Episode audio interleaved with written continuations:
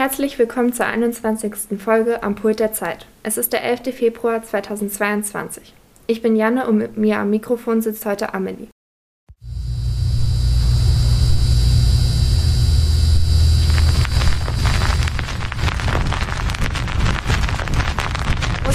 Finanzbehörde stuft Nawalny Regionalbüros passiert als in Weißrussland? ein. Ist Lukaschenko ein Diktator? des. Olaf Scholz und die Cum-Ex-Affäre. Olaf Scholz und die Cum-Ex-Affäre. Verwirrt?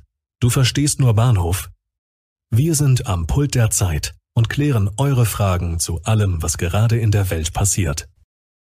Man kennt bestimmt die Situation, wenn man selbst oder jemand im Umfeld umzieht, was das für ein Stress ist und auf was man alles achten muss, wie viele Kartons man schleppen muss, wie nervig es ist, wenn etwas verloren geht. Aber jetzt stell dir mal vor, eine ganze Stadt soll umziehen. Wie soll das bloß klappen? Aber wie komme ich da überhaupt drauf? Jakarta zieht um. Jakarta ist die Hauptstadt von Indonesien. Aber warum soll sie jetzt umziehen? Wo soll sie hinziehen und wie soll das überhaupt funktionieren? Fangen wir erstmal an.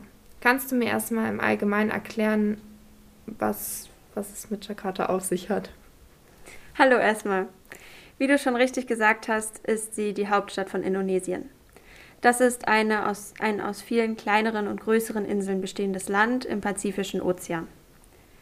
Jakarta liegt auf der Insel Java und wurde 1527 gegründet.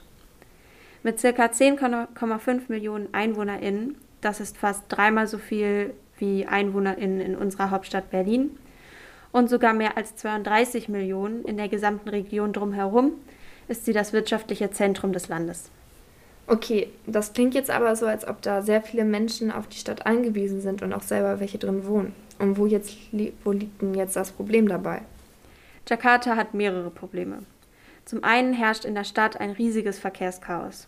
Durch die vielen Menschen stehen die EinwohnerInnen jeden Tag mehrere Stunden im Stau. Durch die ganzen Abgase entsteht eine Art giftiger Nebel, der sogenannte Smog, und der ist total ungesund. Zum anderen liegt ganz Indonesien auf dem pazifischen Feuerring. Und was bedeutet das? Also kurz gesagt sind alle Gebiete, die in dieser Region liegen, besonders stark und oft von Naturkatastrophen wie Erdbeben, Tsunamis und Vulkanausbrüchen betroffen. Im Fall von Jakarta sind es aber ganz besonders Überschwemmungen. Okay, und wie muss man sich das jetzt vorstellen? Ich meine, wir leben ja auch hier in Hamburg und Hamburg hat auch immer mal wieder Hochwasser und trotzdem packen wir nicht alles zusammen und ziehen einfach um. In Jakarta ist das Ganze allerdings viel, viel schlimmer als hier. Es wird geschätzt, dass 2050 ein Drittel der Stadt dauerhaft unter Wasser liegen wird. Und auch jetzt gibt es immer wieder große Schäden, die natürlich auch wieder Geld kosten. Aber das Hauptproblem ist, dass Menschen gefährdet werden. Gibt es denn noch andere Gründe, von wegen Klimawandel und dass dadurch der Meeresspiegel steigt? Das ist unter anderem noch ein verstärkender Faktor. Zusätzlich dazu wurde Jakarta auf sehr, sehr weichen Bodenschichten gebaut. Durch das Gewicht der Gebäude sacken diese jetzt zusammen. Okay, das ist verständlich, warum die Stadt umziehen soll. Aber wohin soll sie jetzt verlegt werden? Sie soll von der Insel Java auf die Insel Borneo, also auf die Nachbarinsel, umziehen genauer gesagt in den Regenwald in der Provinz Ostkalimantan in die Nähe der Stadt Balikpapan. Das ist ungefähr in der Mitte Indonesiens. Und das Wichtigste, das Risiko für Naturkatastrophen ist dort minimal. In Indonesien einen solchen Ort zu finden, ist super schwer. Und wie ist jetzt die neue Stadt geplant? Die Stadt soll Nusantara heißen, was so viel wie äußere Insel bedeutet.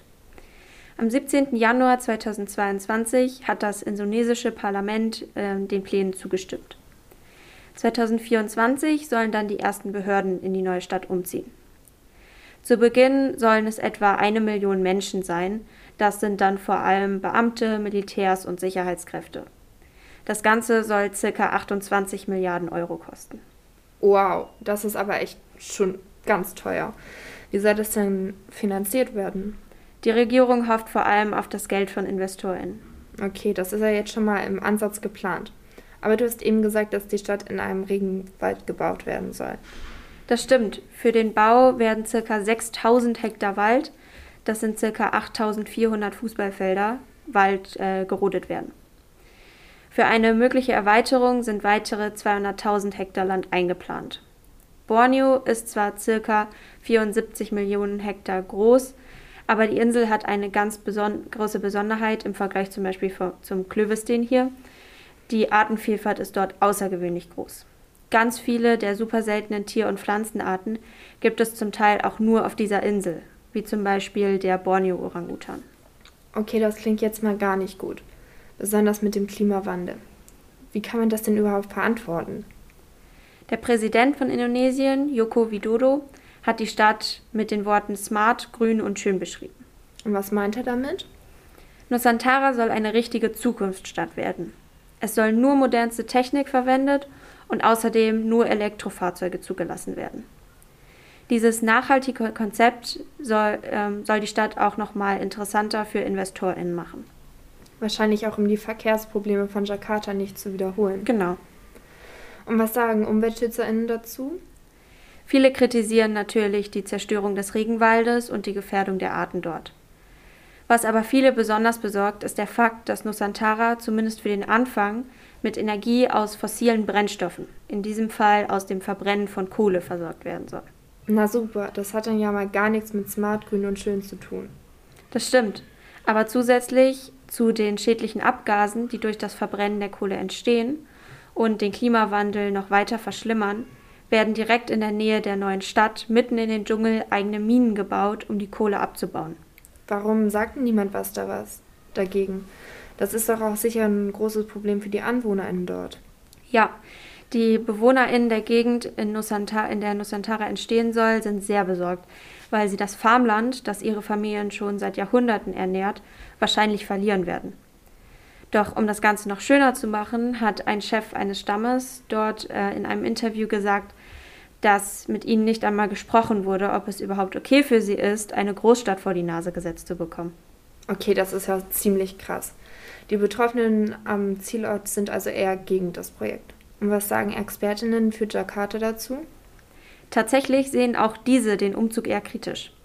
Aktuell herrscht in Jakarta durch Corona eine große wirtschaftliche Krise, wodurch das Geld, was für die neue Stadt ausgegeben werden soll, eigentlich eher für den Aufbau der Wirtschaft Indonesiens gebraucht wird. Aber das klingt doch so, als ob man den Umzug, als ob man mit dem Umzug lieber noch etwas warten sollte. Und bis 2050 ist es ja auch noch etwas hin. Wieso hetzen die denn jetzt so? Das fragen sich zurzeit einige. Die Vermutung ist, dass Präsident Joko Widodo eigene Interessen hat. Er hat das Projekt 2019 vorgeschlagen, nachdem er wiedergewählt wurde. Er ist jetzt auch noch bis, nur noch bis 2024 Präsident und darf sich danach nicht wieder zur Wahl stellen. Er, wird also wahrscheinlich, er will also wahrscheinlich ähm, eine Art Erbe hinterlassen und treibt den Bau deshalb so voran. Also ist die Lage hier gerade echt verzwickt. Zum einen braucht Jakarta eine sichere Dauerlösung, um nicht immer wieder überschwemmt zu werden. Zum anderen sollte der Schutz der Artenvielfalt Borneos und Klima eigentlich im Vordergrund stehen. Allerdings ist es schwer, in Indonesien einen anderen, so sicheren Ort zu finden. Obwohl Nusantara als smartgrün und schön beschrieben wird, sollen Kohleminen und Kraftwerke gebaut werden. Zusätzlich hat der, hat der Präsident Joko Widodo wahrscheinlich auch eher eigene Interessen im Kopf. Noch ist die Stadt ja noch nicht gebaut, also lässt sich sogar noch hoffen. Vielen Dank, dass ihr mal wieder reingeführt habt und bis zum nächsten Mal. Vielen Dank auch an die technische Nacharbeitung, die von Florian Schwichow übernommen wurde.